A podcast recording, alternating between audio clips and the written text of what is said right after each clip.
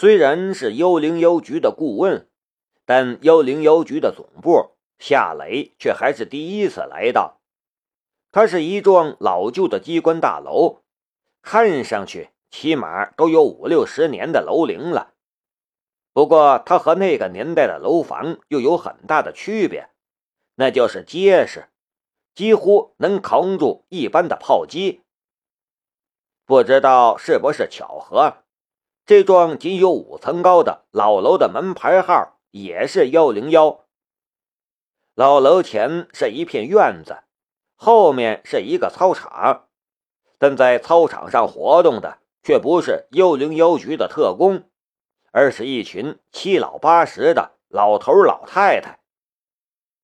来到这里的时候，下来的第一感觉是一个养老院，而不是什么神秘部门幽灵邮局。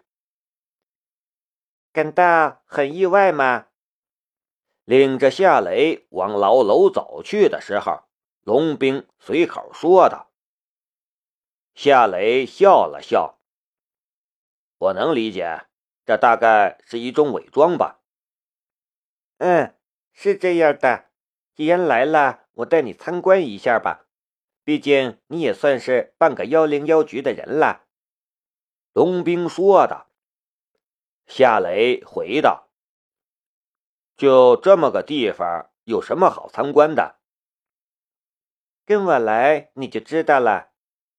龙兵领着夏雷进了楼，走进了电梯间，凑头到键盘前看了一眼，然后又在键盘上输入了幺零幺零零五六个数字。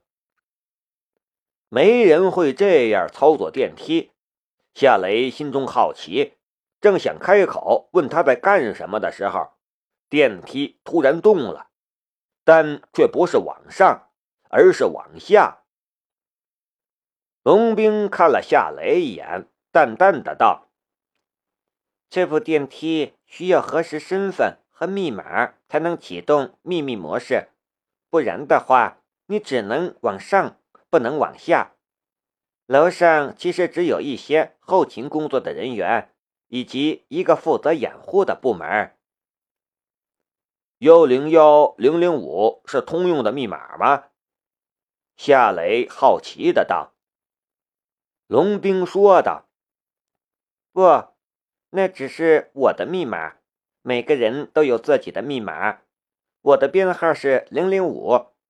如果你真正的加入幽灵幺局的话，你也会得到一个属于你的密码。”凭借那个密码和你视网膜登录，你就可以进入真正的幽灵邮局了。原来他刚才凑到键盘前是接受扫描，视网膜登录。夏雷笑着说道：“别再游说我真正加入幺零幺局了，我看我就做一个顾问好了。我现在不也在为国效力吗？”什么身份并不重要。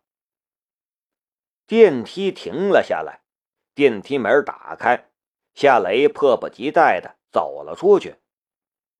进入视线的是一个巨大的拱形空间，就像是一个被放大了很多倍的地堡。这个空间分成了好几个区域，每个区域的功能不同。在不同区域里的特工所干的工作也不同，有的操作电脑，有的在测试武器，有的在进行格斗训练，有的在操作无人机，还有的模拟舱里学习驾驶不同型号的飞机。拱形空间的圆形墙壁上有很多门，一些门敞开着，看上去像是办公室。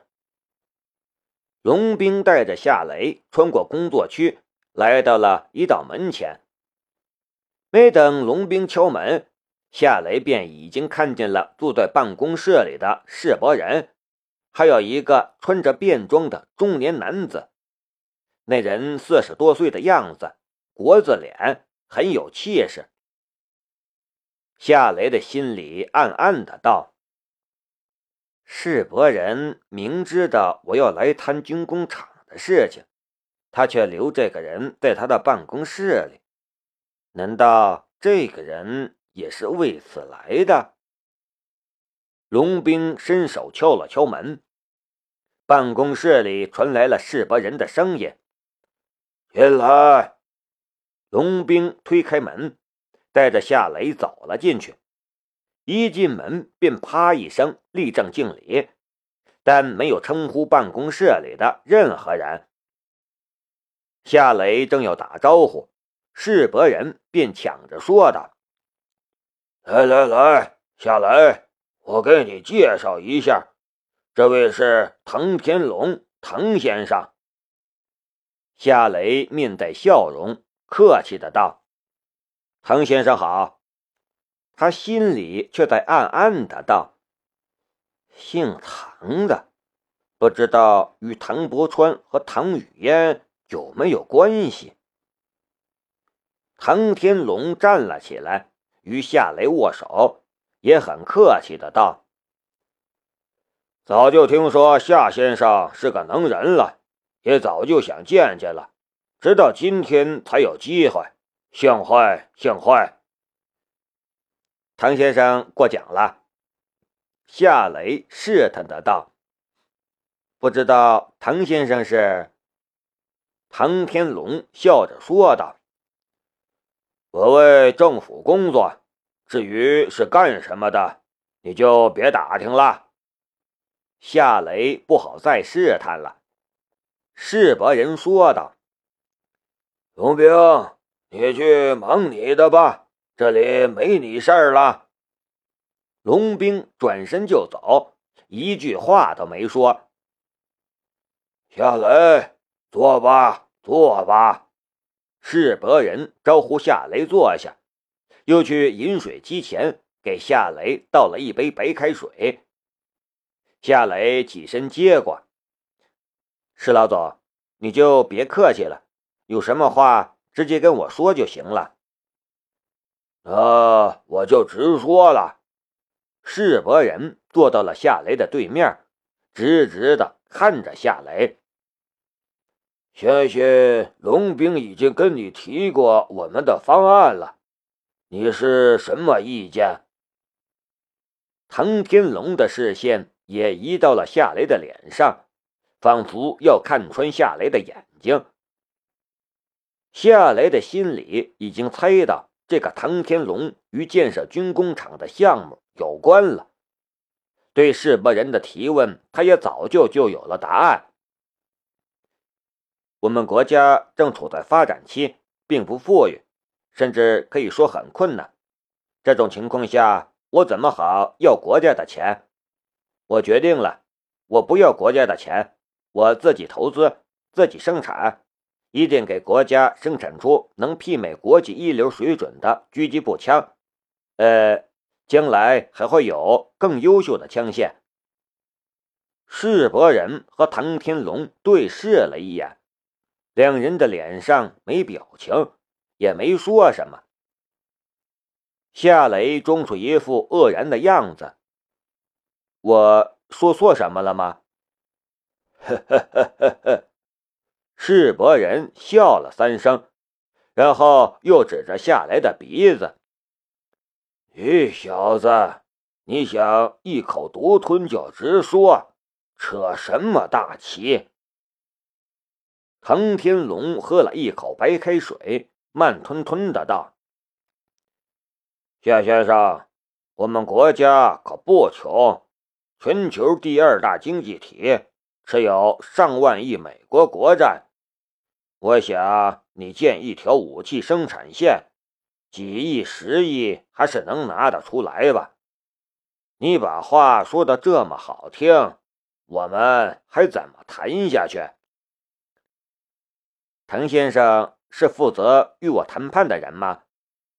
夏雷试探的道：“对，我就是负责和你谈判的官方代表。”这一次，唐天龙很爽快的就承认了。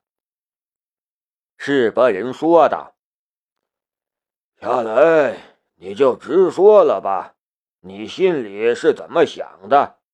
我不想听你的那些乖面子话。好，那我就直说了。夏雷说的。我的想法其实很简单，我自己的公司，我不想有人掺一脚，更不想你们派一个监管来指挥我这样那样做，这样也不利于公司的生产和运行。一句话，我自己负责一切投资，我给你们最优秀的狙击步枪或者别的枪械武器。唐天龙皱了一下眉头：“小伙子，你要弄清楚，你生产的可是武器，不是玩具。这么危险的东西，不需要监管吗？”夏雷说道：“呃，当然需要。你们可以派战士守着大门和仓库，生产的武器需要你们批准才能离开厂区。”这样还不行吗？你们尽管这些，我管理公司，这就是我的唯一的条件。小子，你还真是的，你有那么多钱吗？有差不多十亿。世伯人说的。有，夏雷说的。我跟申屠天音借了十亿，应该够用了。唐天龙和世伯人又对视了一眼。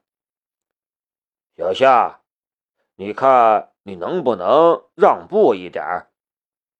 夏雷打断了他的话：“我就这一个唯一的条件，如果你们不满足我，那么就放弃这笔投资了。”你，唐天龙也被气到了。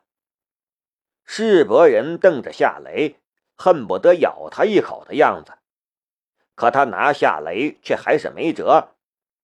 原因很简单，国内的狙击步枪太落后了，以至于华国的特种兵出国参赛都要借用国外的狙击步枪，偏偏夏雷却又能用双手给龙兵改造出一支堪称全世界最优秀的狙击步枪，而那个顽固的德国女人。却非夏雷不合作，就这么一种情况，还有人家的这份逆天的手艺，人家能不狂吗？夏雷的语气放软了一些。两位首长，不是我故意作对，你们想想，你们要的不就是最先进的狙击步枪吗？你们也能控制这个军工厂，又何必要股份呢？我就不信我们国家还看得上那点小钱儿。我之所以有这个条件，其实也是为了公司着想。公司是我的，我投那么多钱进去，我当然要想方设法做好。如果公司是你们的，我何必那么卖力？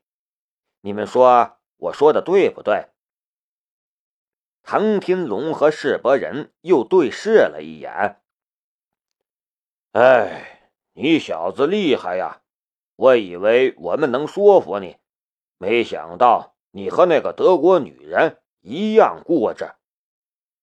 唐天龙叹了一口气。也罢，你说的其实也有一定的道理。我们国家的军工厂那么多，但却造不出最优秀的狙击步枪。有时候想想，和公司的管理模式。不无关系。行，我就破个例，让你成为我们国家第一个拥有军工厂的民营企业家。你要是干好了，带了个好头，以后会有更多的民营资本进入军火市场。你有没有信心？夏雷笑着说道：“当然有，唐先生不用担心什么。要知道。”我可是投了十亿进去，钱还是借的，我承担着所有的风险，我能不尽力尽心的干好吗？哈哈哈哈！唐天龙笑了笑。我们签合同吧。签了合同之后，我让人带你去看地，我为你准备了几块备用的地皮，你看上哪一块用哪块。行。夏雷的心里却对这个唐天龙的身份更好奇了。听这个唐天龙的口气，他的职位可能比世伯人还要高。合同很厚，多达三十几页，条条框框也多达上百条。不过夏雷的阅读速度想来是逆天的，他仅用了十分钟便看完了整份合同，然后签字。唐天龙也签了字，然后与夏雷交换了合同。世博人按了一下桌上的呼叫器，不到一分钟的时间，一个女人连门都没有敲便走了进来。看清楚她的脸庞，夏雷顿时呆了一下，居然是唐雨嫣。唐雨嫣一身宽松的训练服。但这样的衣服却没有影响到他的曼妙的身体曲线，依旧是前凸后翘，惹火的很。唐雨嫣冲夏雷笑了一下，然后说道：“爸，干爹，我可以带人走了吗？”夏雷顿时石化当场。